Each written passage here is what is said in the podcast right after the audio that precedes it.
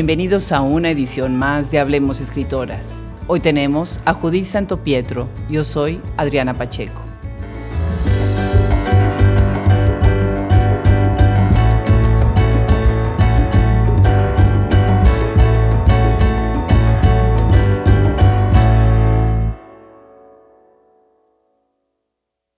Era de noche por las orillas del viento. Cada palabra seca guardaba su silencio hacía oscuridad entre los pies. Así dice Judith Santo Pietro en su poema La memoria. Había esperado mucho la oportunidad de platicar con ella, esta escritora joven y talentosa, originaria de Córdoba, Veracruz, a quien conocí en la Universidad de Houston con Cristina Rivera Garza. La lucidez de su trabajo y el gran compromiso de sus letras me cautivaron desde un inicio. Nació el 28 de octubre de 1983 ha sido finalista en el Premio Literario Internacional Aura Estrada en el 2017 y Premio Nacional de Poesía Lázara Meldiu 2014. Es autora del libro Palabras de Agua con Aculta 2014 y Tiahuanaco, Palabras de la Madre Coca, escrito en español, náhuatl e inglés en el 2018. Publicó también en el Anuario de Poesía Mexicana 2006, Antología del Festival Mexicano de la Poesía de la Ciudad de México y Antología del Encuentro Nacional de Literatura de Lenguas Indígenas. Ha colaborado también en las revistas La Jornada Veracruz, Hiedra Magazine y la revista Yolitia, entre otras. Como escritora y directora de la revista Iguanazú Cartonera, ha viajado por Europa y Sudamérica presentando este interesante proyecto.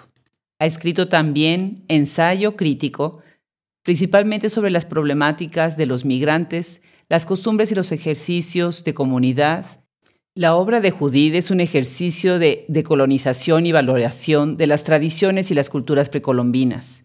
Es también un ejercicio crítico y de resistencia sobre los movimientos zapatistas, el papel que juegan las comunidades indígenas en la actualidad y cuál es el tributo que se le tiene que dar a su gente. Su voz poética recoge lo geográfico, el tiempo, el espacio, lo espiritual, así como la experimentación textual.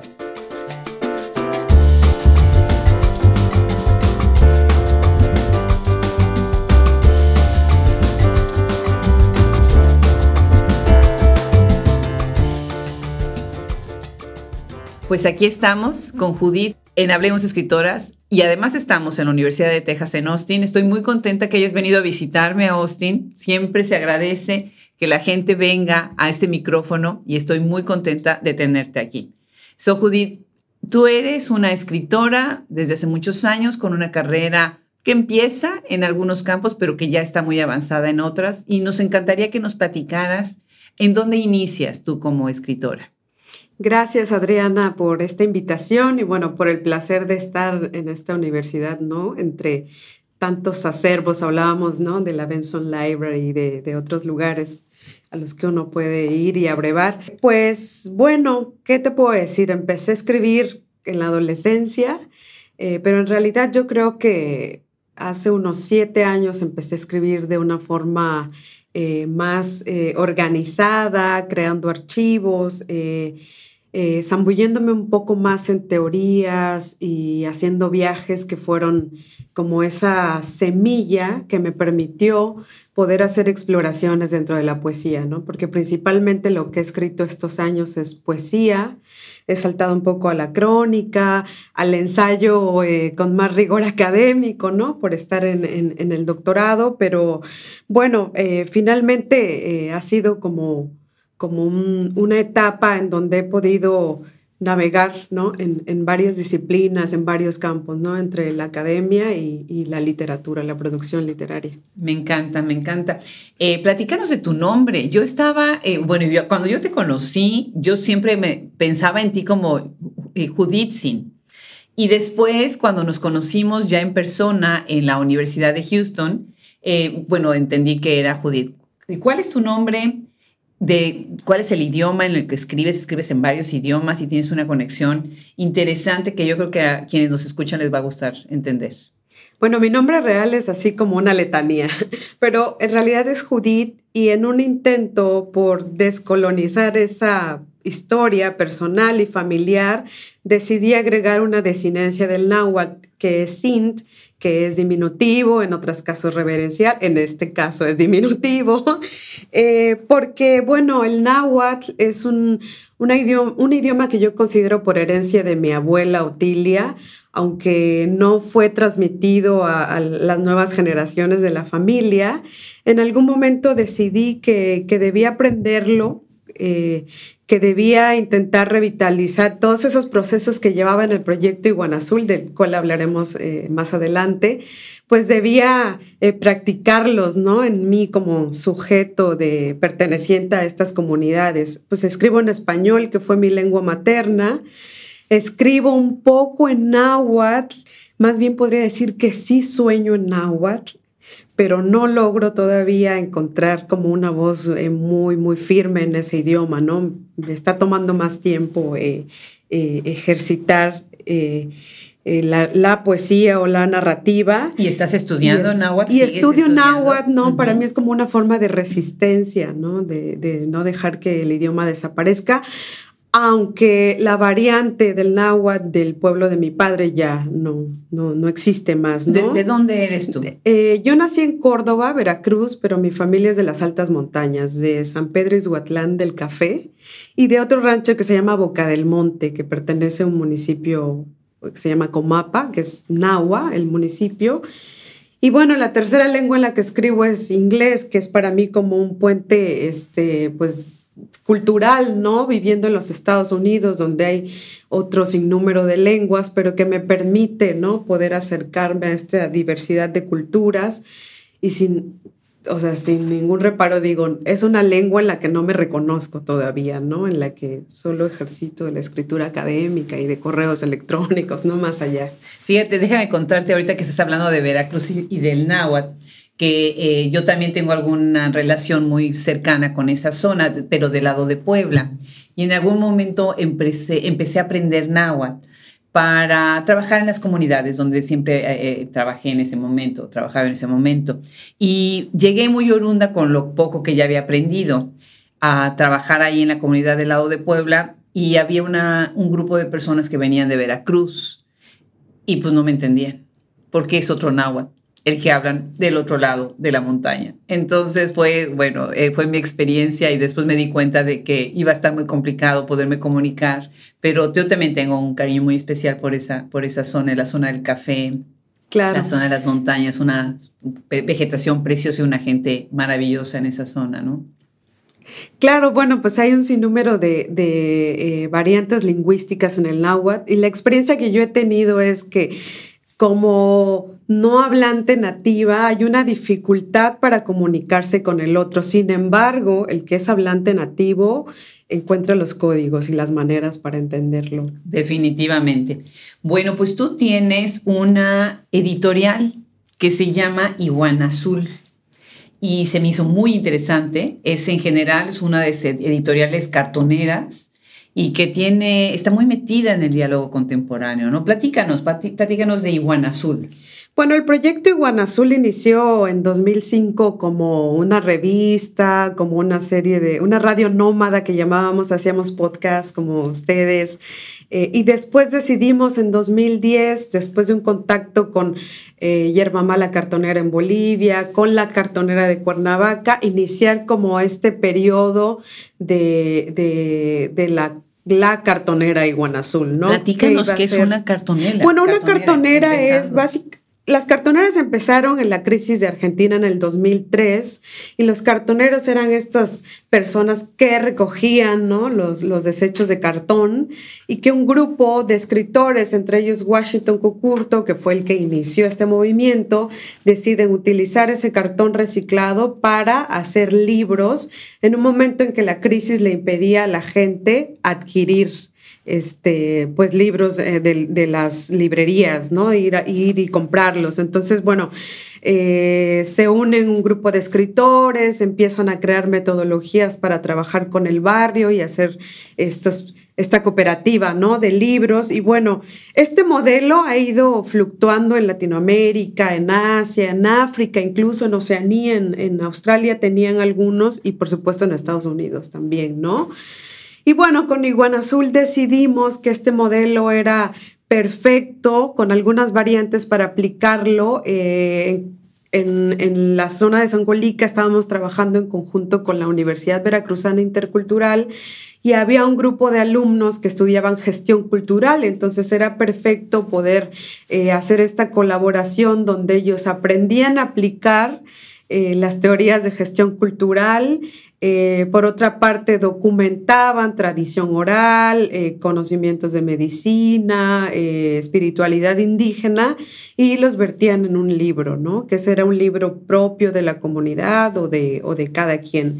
Y bueno, pues Así es como empezamos como un diálogo con otros escritores que estaban en esa misma escena en Latinoamérica, pero priorizando que, que las ediciones fueran en la lengua indígena de la zona, en este caso náhuatl, tenemos otras ediciones en zapoteco, en mixteco, en mije, eh, ilustradas por, por artistas eh, de pueblos originarios. Bueno, nos, nos importó mucho entrar a la escena editorial en México, principalmente, con, las lenguas indígenas, ¿no? Con, hablando sobre derechos culturales eh, en las comunidades y bueno, pues yo creo que fue un ejercicio bastante interesante que después eh, logramos aplicar en Nueva York. Qué maravilla, qué maravilla, cómo se han extendido y cómo se han hecho alianzas, ¿no? Han estado viajando inclusive a otros lugares como Europa, ¿no? Para presentar y hacer coloquios y demás, ¿no? Tienen grupos ahí grandes que se han involucrado, ¿no? Sí, de hecho hay una eh, que se llama Ultramarina Cartonera, que es una aliada, este, la lleva el poeta Iván Vergara, y bueno, ahora ellos mismos, ellos están haciendo un recorrido aquí por Estados Unidos para presentar estas obras, pero ha habido muchos espacios donde hemos presentado y un poco fue eh, un intento por crear un centro de, de capacitación para jóvenes indígenas en 2012, justamente, pero bueno, pasaron muchas cosas en, el, en ese transcurso que eh, nos lo impidieron. Qué interesante. Bueno, Judith, eh, tú tienes un libro, se llama Palabras de Agua Editorial Praxis 2010, y donde tienes poemas, como acabas de decirlo, ahorita, bueno, pues en varios idiomas, en este libro, están en español, en náhuatl y francés. Platícanos, eh, ¿cuál sería tu propuesta en este libro y, por qué el título Palabras de Agua? Y veo que en el libro te acercas al tema de la revolución zapatista, que, que de alguna manera lo retomas desde una forma muy estética, ¿sí? A la vez muy contundente, ¿no? Porque estás haciendo, pues, no una denuncia, pero sí estás regresando el tema a la mesa, ¿no?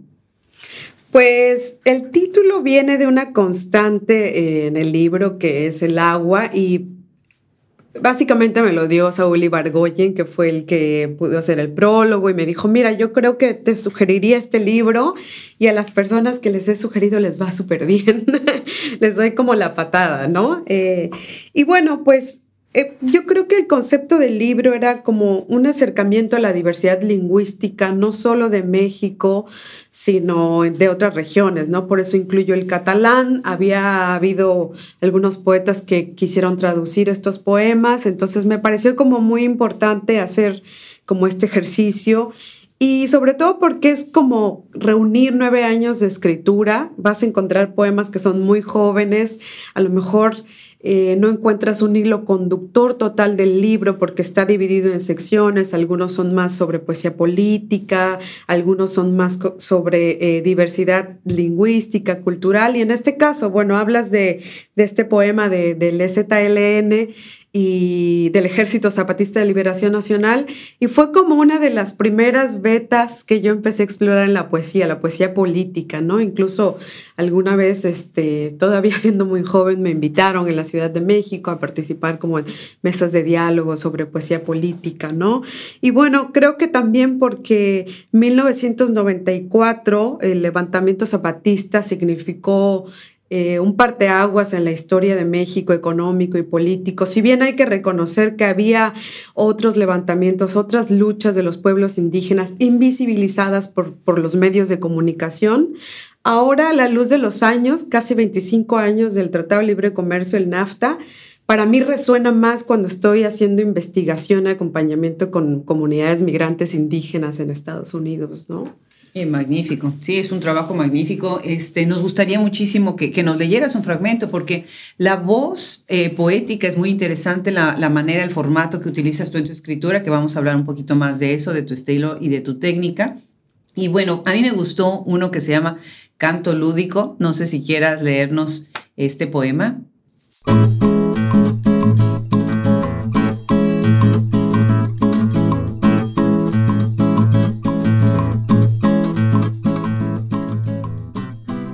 Canto lúdico. Los niños se ausentan, ya no hurgan la tierra ni toman insectos por rehenes. Jamás colmarán de risas este medio sol cuando el disimulo de los tordos es un tedio de intrusos. Son trotadores que engullen la ciudad fértil. Sus alados pasos se apagan al topar con los vacíos del aire al mediodía. Encadenados, dilapidan el tiempo al tañido de campanas. Los niños ensanchan las cúpulas del aire que oscilan temerosas al golpe de responsos para un Cristo, enterrado bajo el césped del jardín. Los niños muerden, maullan, aniquilan los letreros de este parque, seco de pisadas y pequeños juegos que lo tocan, enjuto de árboles que hondos de nostalgia esperan ser heridos por un grito, resquebrajados por estrépitos agudos. La niña mece ángeles en el columpio. La viuda iglesia llora agonizante. Las manzanas podridas reverdecen en árboles sombríos.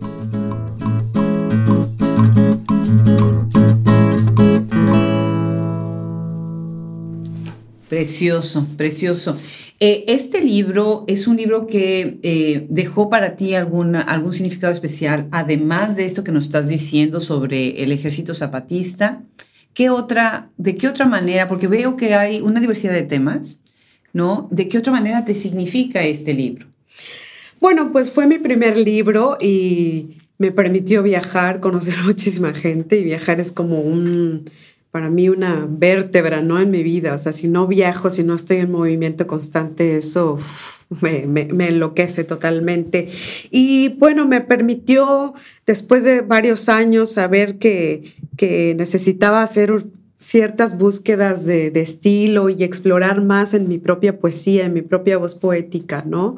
Eh, sobre todo, alejarme un tanto de esta idea eh, romantizada o idealista de los pueblos indígenas al pasar por todo un proceso de reconocimiento de mi identidad, ¿no? Eh, saber que venía yo de una familia nahua, pero que a la vez había un proceso de mestizaje, pero donde yo no me sentía totalmente adaptada. Entonces creo que también fue como dialogar críticamente con mi propia literatura, con mi propia poesía. Qué bien, qué bien, qué bien. Pues Judith, mira, hay otro poema que me llama mucho la atención. De hecho, es un libro publicado por Editorial Orca 2018, en donde tú estás dividiendo el libro en secciones y cada sección tiene la elevación, una elevación sobre el nivel del mar, que se me hizo muy interesante, ¿no? Por ejemplo, dices elevación 5.421 MSNM. ¿Sí? O empiezas a hablar, por ejemplo, de, dedicatorias muy particulares. Tiene dos, dos, dedicatorias este libro. Platícanos de Tiahuanacu, Poemas de la Madre Coca. Empieza. Bueno, pues este libro va a ser publicado por Orca Editorial, que es un proyecto que lanza la poeta colombiana, poeta y académica colombiana Lina Aguirre, que está en Athens, Georgia. Y bueno, están enfocados solo a promover la escritura de mujeres en Estados Unidos en español. Entonces, pues me interesa mucho como apoyar este proyecto. se ha prolongado un poco la publicación, entendiendo que ya recién tuvo su, su bebé y bueno, pero me interesa como muchos estos procesos de hacer comunidad entre mujeres, ¿no? Y saber que son procesos a veces muy distintos a lo que el mercado editorial marca. Eh, Principalmente, bueno, estos dos, estas dos dedicatorias. Una es a mis abuelas, que son como un, un bastón donde apoyarme o donde tener una raíz, ¿no? Cuando uno viaja tanto, ya después de pasar seis años en Estados Unidos, sientes el cambio, ¿no? Eh, y bueno, la segunda, bueno, también tiene que ver con lo de los sueños chamánicos, procesos que, con los que me conecto con ellas. Fue como una resurrección en un momento de, de estar en un proceso de, trauma, ¿no? Ya hablaré un poquito adelante sobre esta, e, e, este transcurrir en mi vida. Eh, y la otra es a Clemente Mamá Nicole, que, que es un antropólogo aymara, un amigo que me permitió el acercamiento a la música y a la ritualidad de su pueblo y que sin pensar fui haciendo registros mentales o tomándole fotos porque él pertenece a, un grupo que toca este, música tradicional aymara.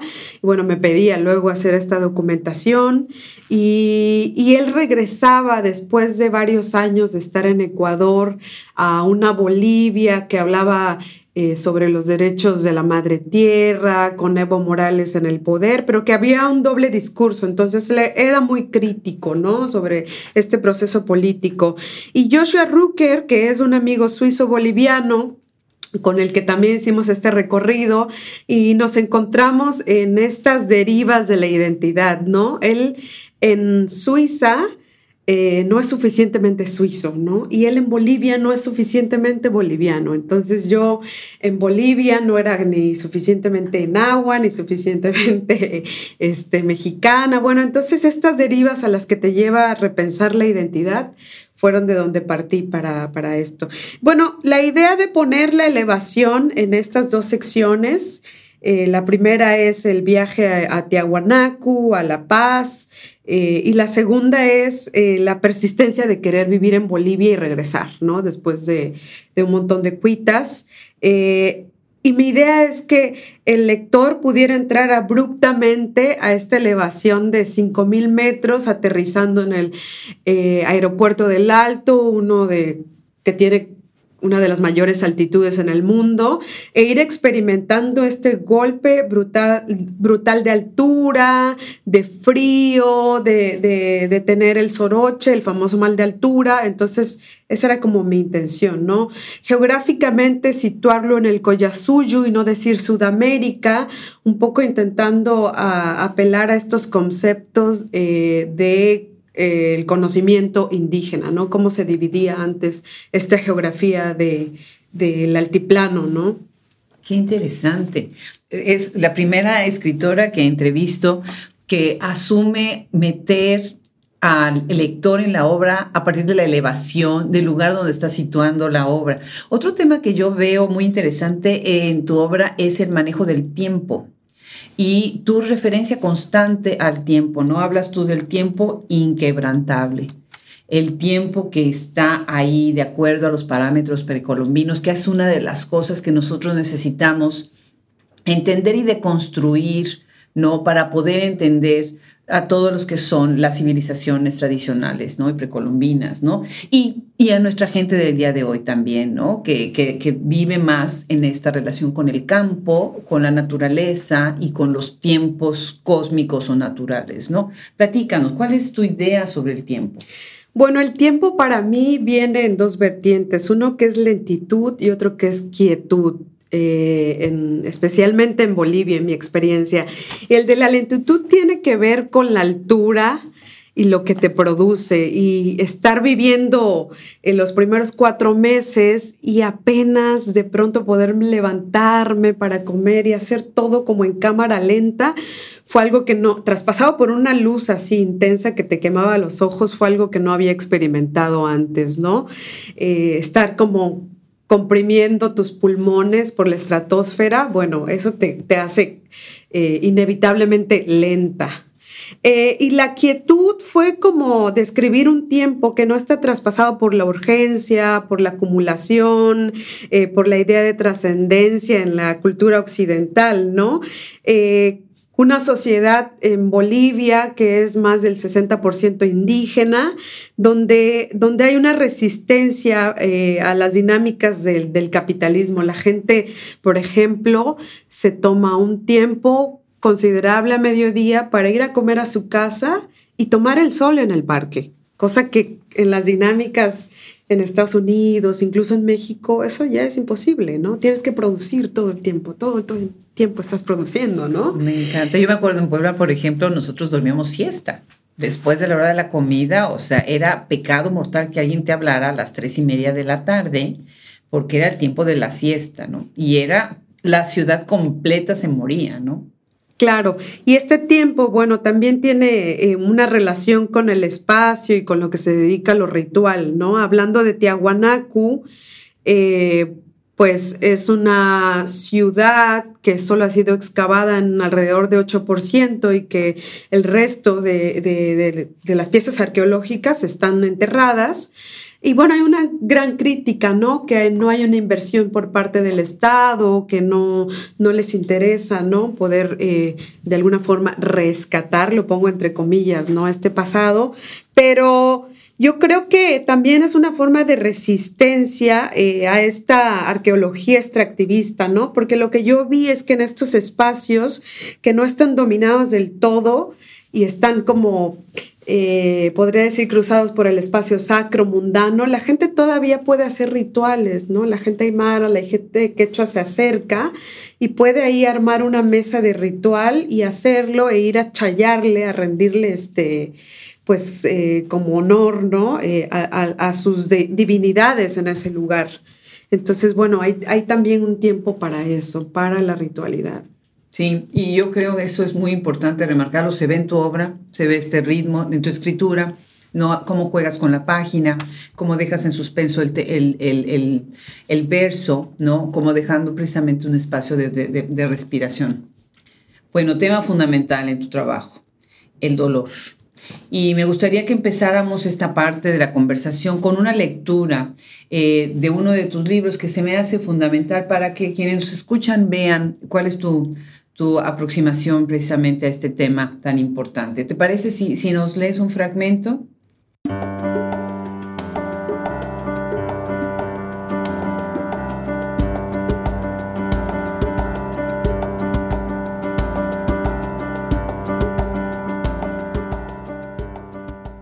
Tiahuanacu, eh, Orca 2018.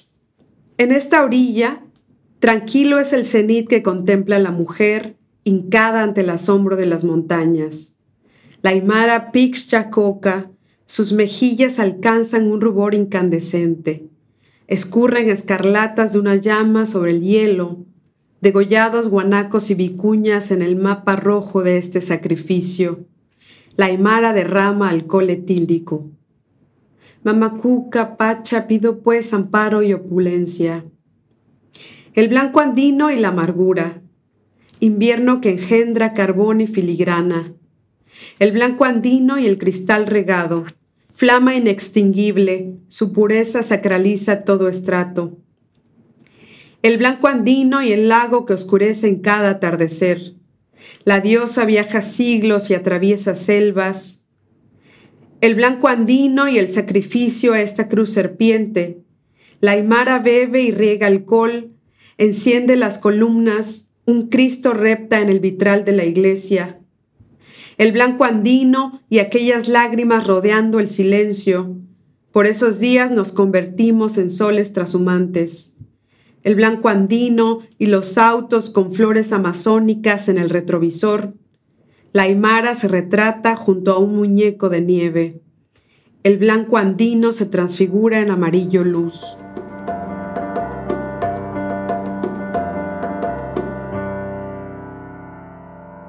Este poema es bellísimo y en verdad los invito a que lo lean.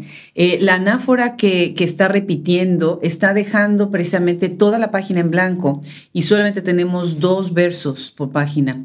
Entonces el espacio que cubre el poema es mucho más amplio de lo que es el poema en sí. ¿Qué es eso que quiere decir? Estamos hablando de estos silencios que también van a ser parte del poema.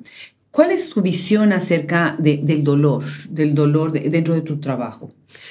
Bueno, el dolor viene a partir de, un viaje de exilio que planea Bolivia y esa es la principal razón por la que voy. Eh, estamos en medio de la guerra contra el narcotráfico, es 2012. Y bueno, yo eh, sufro un intento de secuestro, pierdo, eh, asesinado a un sobrino, etcétera, etcétera, ¿no? Entonces decido eh, llevar conmigo este kit que era el proyecto Iguana Azul, la escritura y todo. Y bueno, yo digo, el, mapa, en el mapa aparece como el, lugar idóneo eh, Bolivia, ¿no? Está Evo Morales en el poder. Bueno, hay un movimiento cultural eh, de los pueblos indígenas muy interesante. Y bueno, decido ir, ¿no? Con todo este proceso de trauma que, del cual yo no soy consciente en ese momento.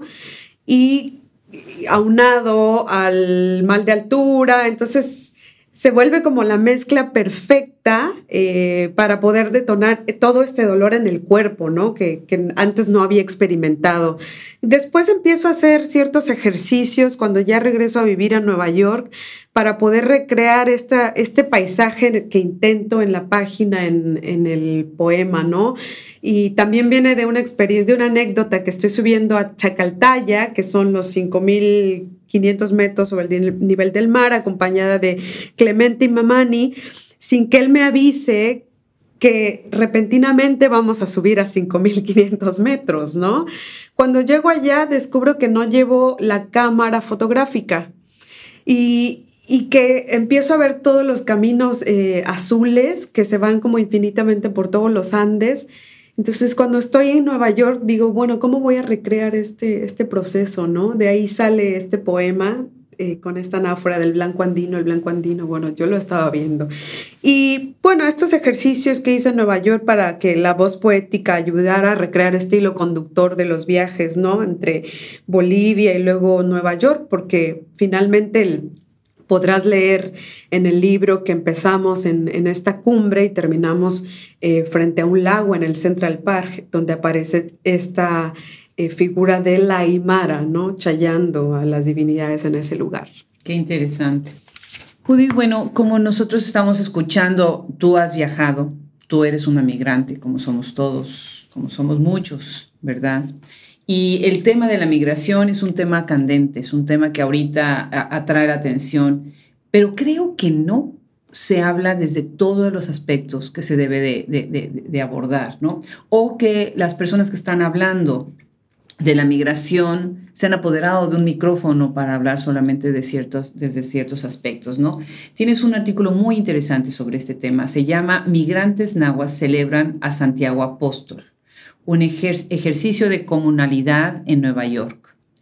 Esto está publicado en eh, Transfiguraciones de las Danzas Tradicionales, Ensayos y Entrevistas, que fue coordinado por Aurora Lucía Olivia Quiñones, Universidad Atanoa, Atonoa de Chiapas 2017. Interesantísimo este artículo, interesantísimo la, tu, visión, porque como además tú tienes esta congruencia entre la academia y tu obra como, como escritora, Platícanos, ¿qué, qué, hablas tú ahí sobre las migraciones? Pues eh, hubo un cambio, ¿no? Eh, de considerar que estaba como en un proceso de exilio, decidí considerar que estaba en un proceso de migración, como ya lo dices.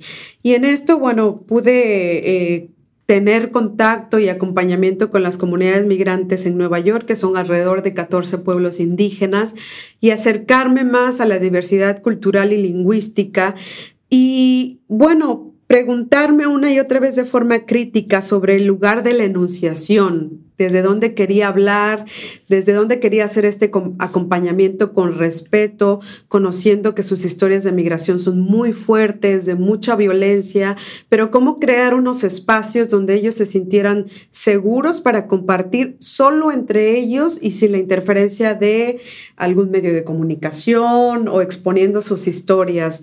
Y bueno, así fue como llegué con Iguana Azul a trabajar en talleres eh, con migrantes eh, mixtecos, nahuas, tlapanecos y al final eh, en un grupo conformado de mujeres indígenas, eh, donde ellas escribían sus propias historias y me recordó mucho lo que hace la gran Ethel Kraus eh, con sus metodologías. Y bueno, una metodología muy improvisada en el sentido no de que yo no me comprometiera, sino de que obedecía los ritmos de la gente allá, ¿no? A veces no había un lugar donde darlo, a veces no había luz, etcétera, ¿no? Bueno, em, quise repensar eh, desde dónde se miraba y me gustaba más la idea de poder retratar y documentar los procesos de resistencia y de resiliencia de, resiliencia de los pueblos indígenas, más allá de este discurso de victimización, ¿no? Que eh, se está como eh, hablando y una y otra vez. Y además como llevar este proceso de escritura en conjunto con una persona migrante y es, ese es el resultado, ¿no? En realidad yo no solo, solamente yo firmo e, este ensayo, sino eh, don Esteban este, Esteves, que fue el fundador de la comunidad y que fue el que me proveyó, el que leyó el, el ensayo, me hizo correcciones hasta hoy. Entonces fue como una escritura conjunta. Eso es muy interesante y sobre todo entras en el diálogo de que las tradiciones son las que hacen comunidad y las que ayudan a que sobrevivan eh, estas personas que tienen que emigrar en, distancias tan largas, ¿no? Toda la cuestión en, en, relación a la diáspora, a la función de las mujeres, la comida, la música, ¿no? Todas las... construye una eh, personalidad que podríamos llamar como diaspórica, ¿no? Porque tú tienes que sobrevivir en este lugar en donde estás siendo migrante, ¿no? Eres el de afuera, eres el que está invadiendo, ¿no? ¿De, qué manera en tu obra, y me gustaría con esto cerrar la conversación, aunque no quisiera yo cerrarla, de qué manera se, se deforma o se amplía o se desaparece para ti esta presencia diaspórica? Pues yo creo que son comunidades en resistencia que muchas veces se considera van perdiendo parte, ¿no? De su bagaje cultural. Sin embargo, bueno, la cultura es está como en constante movimiento, ¿no? No es estática. Y yo creo que lo que ellos hacen es como ampliar estos territorios, pese a que no poseen el territorio en sí, la tierra en sí. Ellos se asientan, por ejemplo, en Nueva York y llevan toda una fiesta patronal, ¿no? Que es esa forma de resistencia para las comunidades y que, bueno, para mí significa como desde mi trabajo como escritora pensar en un concepto que es la escritura por la justicia social, no hablando de una escritura panfletaria, sino de un ejercicio que se conecte con las cosas mínimas y urgentes que necesitan las comunidades migrantes en esta crisis humanitaria, ¿no? Como un taller, como crear estos espacios donde la gente puede contar sus historias como una forma de sanación del trauma. Increíble. Me encantaría volverte a tener en el micrófono, ya más avanzada tu obra, sí, que estás trabajando en varios proyectos. Eh, de verdad, de verdad tienen que leerla. Eh, pueden encontrar muchas de sus cosas en internet. O sea, si ustedes eh, se adentran a lo que es la obra de Judith, se van a dar cuenta de que va a ser una de las grandes figuras de, nuestra, de nuestras letras mexicanas. Yo estoy muy contenta y muy honrada de que hayas aceptado esta invitación y, de verdad te deseo el mayor de los éxitos porque tienes un potencial y una capacidad. Tu obra es, es preciosa, es bellísima, es una confluencia de muchos temas que a mí en lo personal me, me, llegan, me llegan al corazón. Pues muchísimas gracias de nuevo, Judith, por acompañarnos hoy. Gracias, Adriana. Y bueno, pues lo mejor para este proyecto que eh, acuna escritoras, ¿no? Al contrario, muchas gracias.